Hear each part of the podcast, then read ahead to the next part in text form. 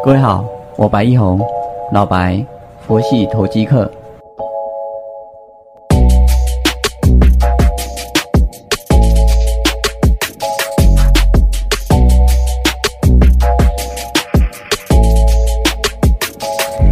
各位好，感谢你的再次收听，我是老白，佛系投机客。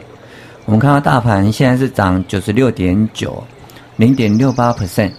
啊，在昨天是一个测了月线之后，再又收下影线往上来走的一个模式啊。在这个行情的状况哦，还是一个多头资资金行情哦，还是一个景气复苏的一个状况。在大盘还没有盘头之前，在这个资金还没有被收回之前，都可以再去做多方思维的一个操作。而我们要挑的股票，不一定要去找强势股，我们要找的是明年有转机、有展望。你可能是新的题材，你可能是新的产品，也可能是新的市场，以这样的模式去找。我们还是一样的基本论调，在绿能概念的部分，元晶、安吉，甚至茂迪，都可以去做留意。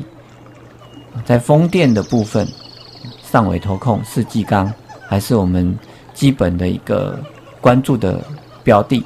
只是在他们最近的技术线型是属于比较弱势的状况，我们会做减码，甚至做。观察而不拥有它，在五 G 概念的部分，从上游到下游，我们都可以去做留意。从放大器啊，PA 放大器，像稳茂全新啊，二四五五的全新，这个我们可以去关注。在上游的部分，因为五 G 一个基地台的建设。它是需要很多的一些相关的电子元件来去做供给的，甚至包括光通讯的部分。那昨天黄天木黄祖伟在对记者发布一个说话的时候，是有说到六大的一个基本的产业，那这里面就包含了治安、通讯，还有绿能相关的。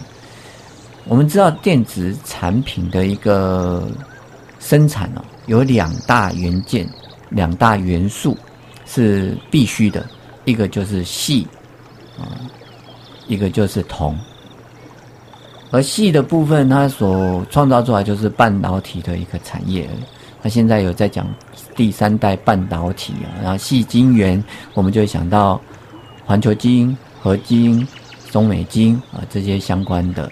产业甚至焊垒的部分，细晶圆，啊，再来就会是晶圆代工，所以我们知道有联电、台积电、世界先进乃至力积电，啊，再来就会是封装测试的部分，封装测试有日月光、投控，啊，甚至像细格，啊，这我们都可以去做留意。那晶圆代工它主要的一个关键就是，呃，从把细晶圆。啊，要配合 IC 设计公司的设计电路图啊，在细晶圆的这个晶圆片上面做蚀刻，然后再去做切割啊，再交给下游封装测试。而台积电它现在在发展的一个技术，就是它本身的一个纳米制程哦，已经非常高端了，从七纳米、五纳米，现在三纳米啊。但越精细呢，它所代表的就是它的一个效用越好，表示就好像是你盖房子一样，啊，盖房子里面就像有装潢，啊，那你装潢的越精致越细腻，看起来是不是就越漂亮？啊，这纳米制成就是装装潢，啊，把它装潢的很细腻，很很啊金碧辉煌啊这样子的一个概念。而 IC 设计公司就像是室内设计公司哦，啊，就是啊，那你这个，你这个毛坯房啊，你要有怎么样的功能，那怎么样啊？那根据这样的功能啊，这这样的雇主需求，所以呢，他就把设计图画好，啊，画好就交给晶圆代工来去做啊代工。那 Apple 它本身就是兼具了，就是说晶晶片设计啊，晶片设计，它根据它本身的一个功能哦，那它去做的设计。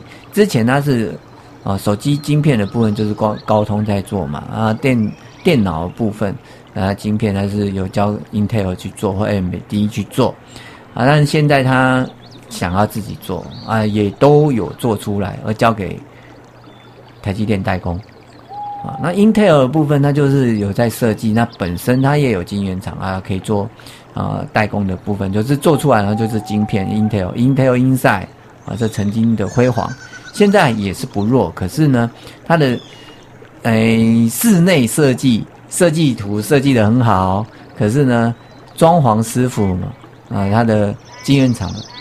做不出来，没有那么样的一个精密的一个，这叫做半导体工艺啊，这个部分。那有谁有办法？就台积电哦。那三星也在后面跟上啊，这是在细的部分。所以这个故事很好玩，我们可以以后有空我们再多分享一些。那铜的部分呢？铜是。传导性第三的一个金属啊，第一单金啊，第二就银啊，金银铜铁锡嘛，啊，金跟银的价格都相对是比较高的，啊，所以在工业制成上面来讲，铜的用料是非常的多，啊，包括铜的洗剂，包括铜箔基板啊，还有或者电线电缆的部分都会用到铜。好，那讲到了这样子的一个状况的时候，你会发现。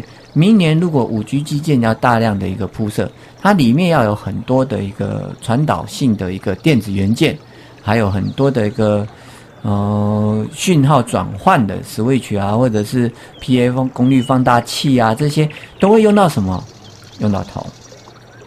好在电动车的部分呢，里面是不是要很多的电路板啊？这你都总不会用钢板去当传导性吧？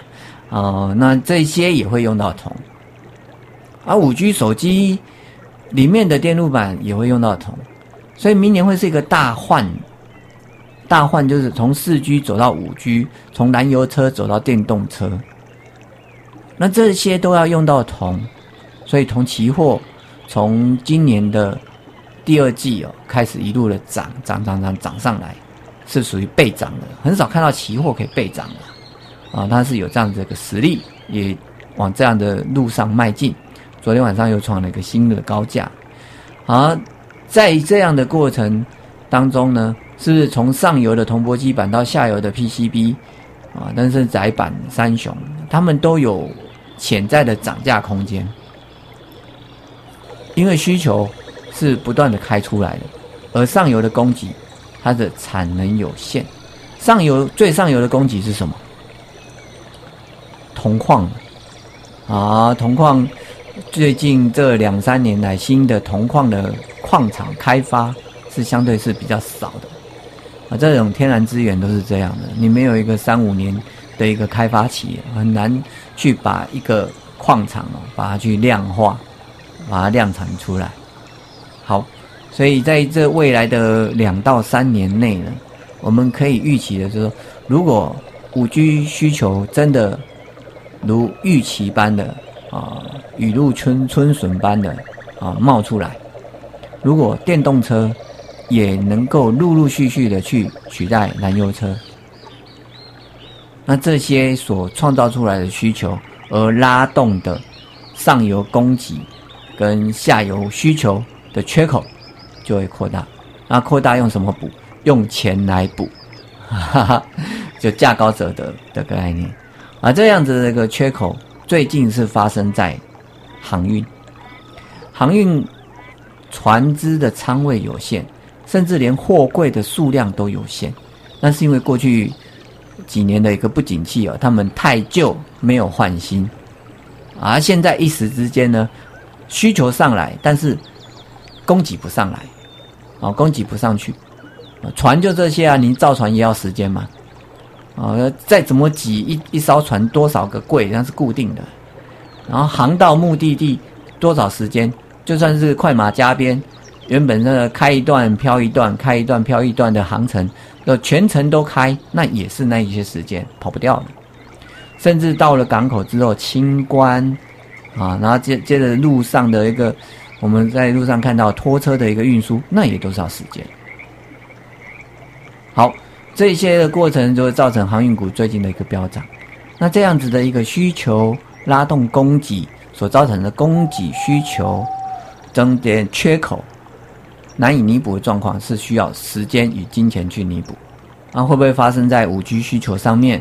会不会发生在电动车上面？我们可以拭目以待。但我们要先把那些股票准备好，啊，万一发生了，那才不会又错失了一段大船开标的呃这种行情啊。这是我们明年第一季还是第二季啊观察的重点。谢谢。